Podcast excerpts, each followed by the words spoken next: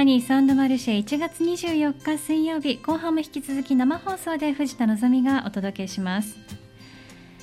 ここからは第4水曜日の教えて絵本。この時間は三田市私立幼稚園連合会の協賛でお届けします。教えて絵本では保育ネットワークミルクから保育士さんをお迎えして毎月発行されているミルクっ子通信にピックアップされるおすすめの絵本をご紹介いただいています。今月はどんなお話でしょうか？今日お越しくださっているのは保育士の岩崎美智子さんです。よろしくお願いします。よろしくお願いします。ちょっと遅ればせながらですが今年もよろしくお願い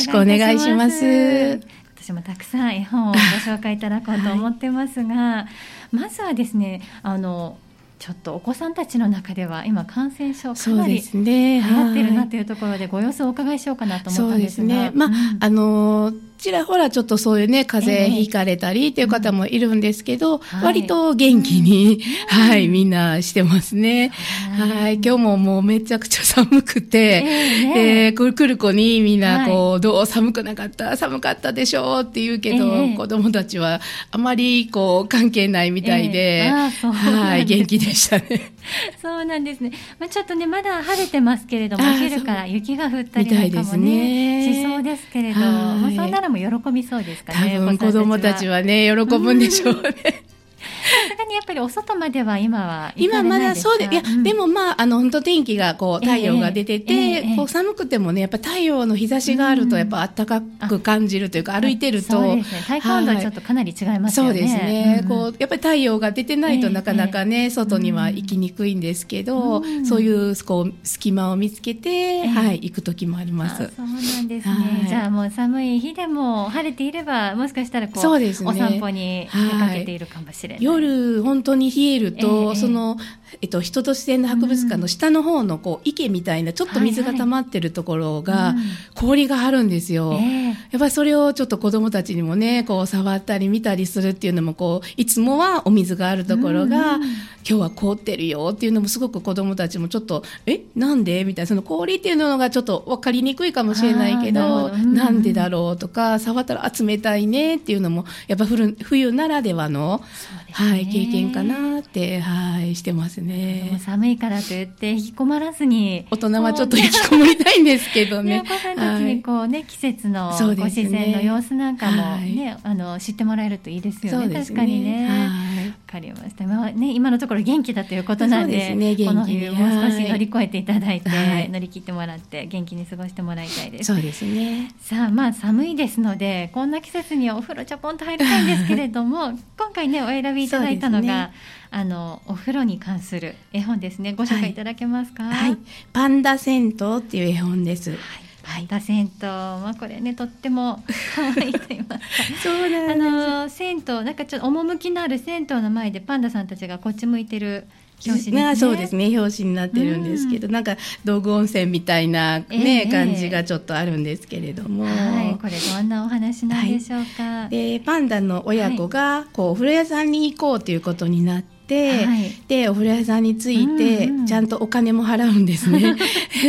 で、えっと、お風呂に入る時にこう服を脱ぐんですよ。で、え服ってパンダさん服着てたかな、ね、そうなんです。と思ってると、うん、この黒い部分を全部こう剥いでいくんですよ。で真っ白に。服だった。そうなんで耳の黒いのも全部こう落として、えーえ。ー、であの目もこれあのこれが目なんかなと思ってたらサングラスだったようで外すんですね。そえー、その外した時の目がもう たまらないというかなんとも怖い目をしてて。さあ、キランって感じで、さあ、お風呂に行くよって言って、こう、親子でお風呂に入っていって、体を洗った。もうそこは本当、人間と同じというか、はい、背中洗おうかとか、バシャって流したり、あと湯船につく使ってたら、こう、はい、隣の人と昨日も会いましたね、みたいな会話をしてたりとか、なんか本当に自分たちが日常してるお風呂屋さんのイメージなんですけど、うん、またそれでお風呂上がって、ちゃんとこう、お洋服というかその黒いのを全部まとって帰っていくっていう感じなんですけど、面白いですね。なんかそのパンダさん。脱ぐんやって。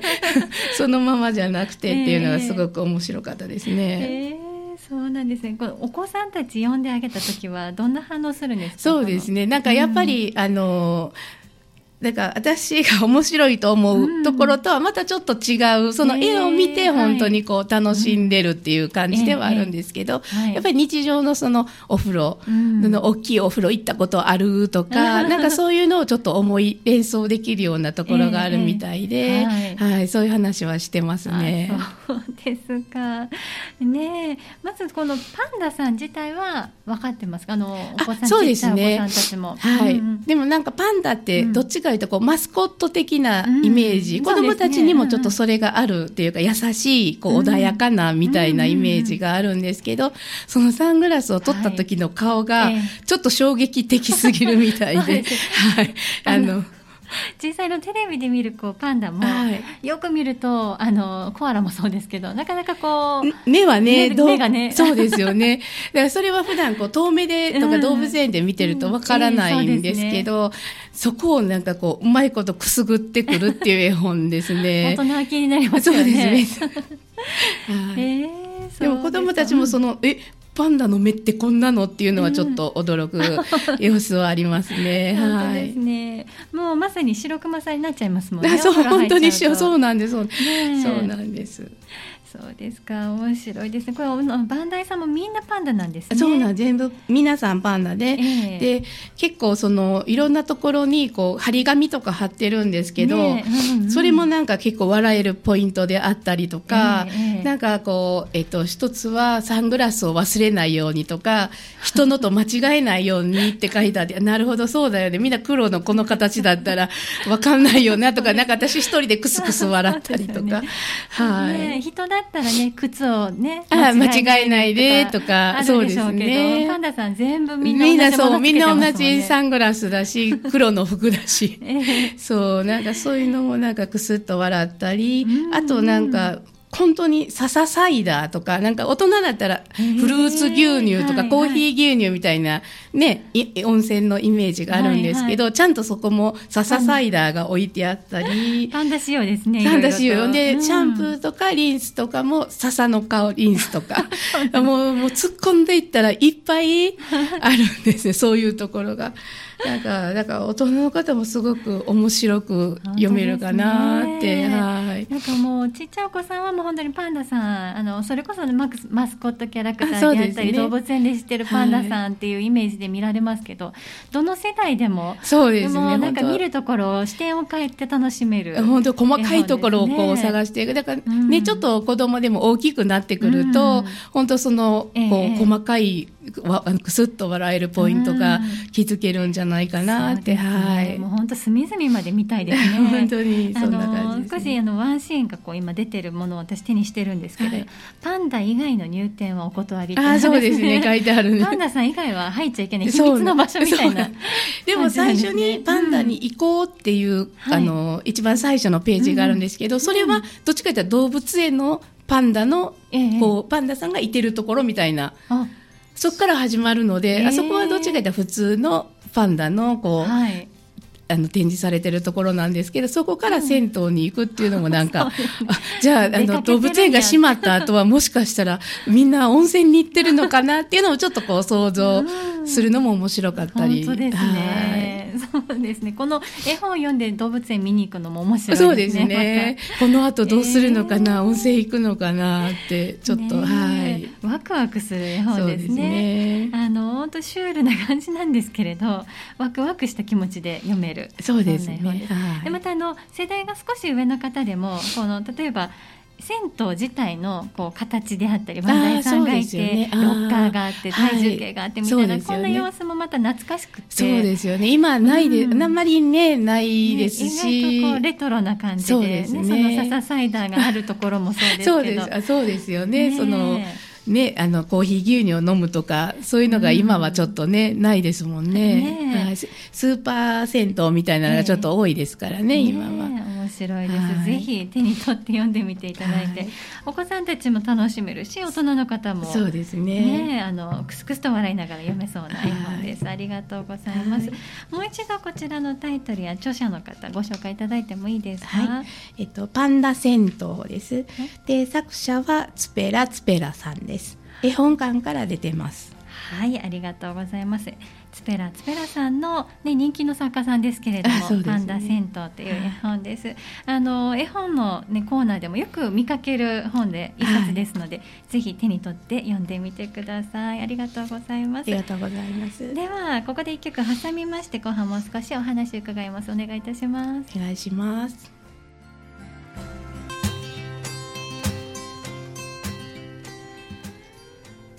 さあこの時間は保育ネットワークミルクから保育士の岩崎美智子さんをお招きしまして第4水曜日の教えて絵本をお届けしています。前半はミルクっ子通信掲載のおすすめの絵本パンダ銭湯についてご紹介いただきました。岩崎さんお願いします。お願いします。パンダ銭湯とても面白かったですね。結構あのハマると思います、うん、ねこのツペラツペラさんの絵本大好きだって。ねあの、はい、先ほどあの曲が流れてる間におっしゃってたんですけれど他にもまだまだおすすめの絵本があるんですね。そうですね。いろいろ本当に、うん、あの結構出てるので、えー、私もこう表紙パッと見てこれもやっぱりパンダ銭湯もこう表紙が結構インパクトがあって、こう、手に取って見てみるで読んであ面白いと思ったら、えー、あ作者さんツペラツペラさんだ みたいな感じになるので、えー、結構やっぱりこの絵の表紙とかも、あのインパクトのあるものが多いかなってはい思います。ます。そうですね。あの本当にこうすぐこう目を引く感じで置かれてますのでね。ね色使いとかもやっぱりなんか独特の感じがあるかなって、うん、はい思いますね。まだまだ実はおすすめの絵本あるということなのでね、はい、これからまたご紹介いただきたいと思いますし、はい、あのね皆さんも本屋さんでこう目を引く色使いのものがあればもしかしたらねちょっと出会えるかもそうですね。かもしれませんので、はい、ぜひまた手に取って他の本も見てみてください。さあそしてですね後半またいろいろお話を伺っていくんですけれどもあの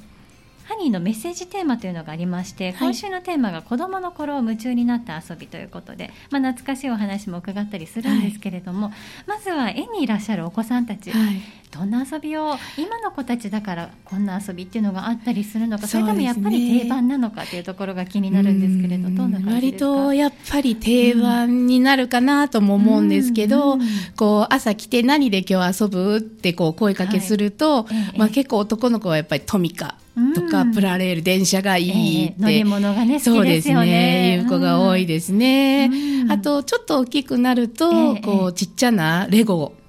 で、こう遊び、そうですね、ブロックで遊びたいっていう子もいますね。そうなんですね。どんなもの作るんですか、お子さんたちって？あのね、なんか自分でちゃんとやっぱりイメージをして、うんうん、こう、今日はレッカー車みたいのを作ってたんですけど、えー、すごいですね。そう、なんか、そうですね、2歳ぐらいになって、やっぱりちょっとこう、イメージができるのが、うんうん、まあ、あの、本当のレッカー車とはちょっとね、えー、でもちょっとその子なりにはイメージがあって、作ってたっていうのもありますね。そうなんです。すごいですね。なんか、もう自分自身でこう何かこう立体物を作れって言われても、なかなかちょっと私難しい、ね、苦手かなと思うんですけど。私ももうワンパターンの感じしか作れなくて。ね、想像力も無限大ですね、本当に子供たちのその想像っていうのはすごいいいなって。はい。そのトミカにしても、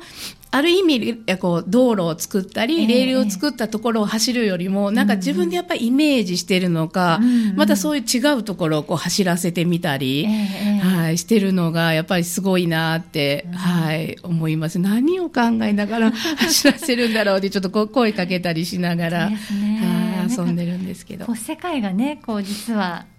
あの絵のお部屋の中なんですけど見えてる世界もしかしたら、ね、そうね頭の中でこうい。ろいろイメージ自分の多分経験したこととか何かあるのかなって思いながら、そう聞いてみるとまた意外と面白い答えが返ってきたり、あと男の子が割と好きなのがおままごとですね。よく見ますね。確かに、はい、あの女の子男の子関係なくそうですね。やってるっていうのはね、はい、そうですね。本当男の子も好きだし、うん。うん、あお家でこんな感じなのかなっていうのをちょっとこう垣間垣間見れたり、ね、あの、ね、その細かくお皿を洗うことを一生懸命してたりとか。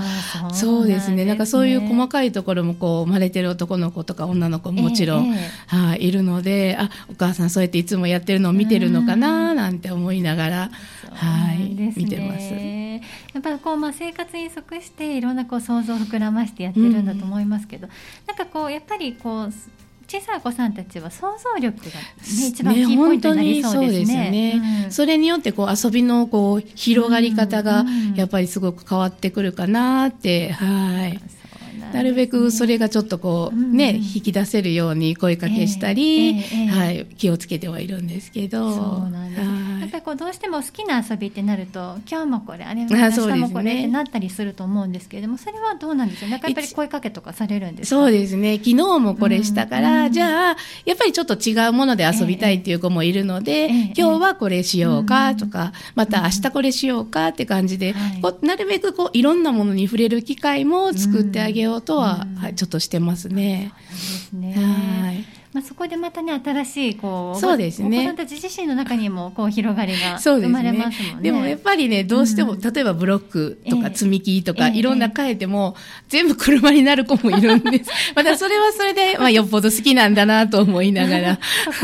ねちょっとじゃあちょっと駐車場作ってみるとか、うん、こう走るだけじゃなくて、ちょっとこう家を作ろうかとか、ガレージにするとかっていうのを声かけしながら、ちょっと遊ぶようにはしてるんですけどね。まあ、でもいろんなこうそのものを変えても結局やっぱり同じこの好きなものになっていくっていうのでも、ね、なんかそのそういった声かけでガレージ作ったりだとか、うん、ちょっとまたそうですね。つながりがいろいろとこう遊び同士の中にもできてきたり、ね、頭の中でもつながりができたりとか。そういえばそうだ、うん、車だったらいるよねとか、ね、うん、なんかなったらいいなと思って。そうですね、はい、発見もいっぱいありそうですね。面白いです、面白いです、ね、見てる方も楽しそうですね。お子さんたちの遊びはね。わ、はい、かりました。また何かね面白いこう発見といいますか面白い遊びをされてるところがあれば教えていただきたいと思います、まはい、ありがとうございます、はい、えー、さてまたねこの後半はいつもイベントなどもご紹介いただいてるんですけれども、ね、今日は2つご紹介があるということなんでお聞きしてもいいですか、はい、えっとミルクひまわり園ですね、隣のサンフラワービルの方で、あの企業主導型保育施設でさせてもらってるんですけれども、そちらのあの来年えっ、ー、と今年、えー、24年度ですね、ね、今年の4月からの新入園児の募集をしているのでよかったらまた見学会とかもしてるので、はい、ぜひあのちょっとお問い合わせいただけたらなと思います。はいわかりました。ではですねまずはそのミルクひまわり園さんで募集されているお子さんの年齢月齢なんか教えていただいてもいいですか？はい、えっと0歳児1歳児2歳児ですね4月1えー、4月1日時点でその年齢のお子さんを募集してます。はい、えー、0歳児から2歳児までのお子さんですね。わ、ね、かりました。定員なんかありますか？はい、一応定員はあるんですけれども、はい、えー、はい、えっ、ー、と0歳児が一応3名まで、はい、で1歳児2歳児は一応8名ずつっていう定員にはなってるんですけれども、えー、はい。ご相談でということですね。そうですね。はい。わかりました0歳1歳2歳のお子さんいらっしゃる、えー、お家でご家庭で何かご検討されていることがあればぜひ見学会へということです、ね、はい、はい、はい、見学会の日程はお決まりでしょうか？えっとそうですね。はい、えっと1月は、はい。ちょっとここには書いてない。すいません。えっと、はい、ひまわり園の方に申し込みをまたしていただけたらなと。そうですね。月1回ぐらい、はい、あの、日曜日にしてたり、えっと、平日はいつでも、はい、あの、問い合わせていただけたらいつでも、あの、見学はさせていただけるので。平日であればお電話で対応していただける、ということですね。もしかしたら、こう、大きな見学会っていうのも、時々されているのがあるかもしれません、ね、日曜日にいつも見学会はしてるんですけど、えー、あの、子供がいない時に、えー、で、そしたら、あの、お父さんと一緒に来られる方方もいたりとか、やっぱりお父さん平日はなかなかね、あの仕事で来れなかったりするので、はい、そうやって見に来ていただける方もいるのでお家の状況に合わせて平日なり日曜日なり選んでいただいてそうです、ね、来ていただくのがいいですね、はい、ではあの見学されたい場合ご興味おありの場合のお問い合わせ先を教えていただけますか、はい、えっ、ー、と三代あのミルクひまわり園の方の、はい、はい、お電話番号電話番号です。はい、はい、551 1660です。はい。もう一度復唱とし復唱しておきます。お電話番号ミルクひまわり園です。079-551-1660 551-1660までお問い合わせください。見学されたい場合は平日でも対応してくださるということですね、ね、はい、あのお子さんたちが実際にこう過ごしている様子なんかも見られたりするでしょうか、ね、そうですね。はい、はい、なのでまずはどんな場所なのかどんなふうに過ごしていらっしゃるのかというところを知っていただけたらと思います、はい、それと、えっと、はい、駅前子育て交流広場の方ですね。はい3月のイベントになるんですけれども、はい、はい、まずあの音遊びの方があります。はい。えー、3月6日10時半から11時ですね。で、これは場所が、えっ、ー、と、総合福祉保健センターの3階の集会室になってます。はい。集会室ですね。はい。はい、で、締め切りが2月の20日までになってます。はい、この音遊びというのはどんな企画になりますか？えっと打楽器奏者の、はい、あの方に来ていただいて、いろんな音に触れたり、親子で楽しく遊びながら感性や想像力を養うという形になってます。はい、わかりました。えー、音遊び3月6日に行われる音遊びは2月20日までにお申し込みくださいということです。では最後にもう一つですね親カフェというのがあるということなんですが、はい、お日にち教えていただけますか、えっと、3月10日の11時から12時日曜日ですね。はい。これは駅前の方であります。駅前子育て交流広場の方で行われる親カフェ、3月10日の朝11時からということです。音遊びと音カフェお申し込みされた場合はどうすればいいでしょうか？はいこれはあの駅前の方でメールで申し込んでいただけたらと思います。はい承知しましたえー、親カフェそして音遊びはメールにて駅前子育て交流広場でお申し込みくださいということです。おさらいしますとミルクひまわり園の募集、えー、これは2024年度4月の入園についてです。そして駅前子育て交流広場でのお申し込みは3月6日の音遊びこちらは会場総合福祉保健センターになります、えー、そして3月10日は親カフェこちらは駅前子育て交流広場で行われるということです。どちらも駅前子育て交流広場にメールにてお申し込みくださいということです。岩崎さん今日もありがとうございました。ありがとうございました。また次回もよろしくお願いいたします、はい、よろしくお願いします。今日の教えて絵本は保育ネットワークミルクから保育士の岩崎美智子さんをお迎えしましてまずはミルク子通信にピックアップされているおすすめの絵本パンダ銭湯とても面白い絵本ですからね。皆さんもぜひ手に取ってみてください。そして募集やイベントについてのご紹介をいただきました。次回は2月28日にお届けします。どうぞ。次回もお楽しみになさってください。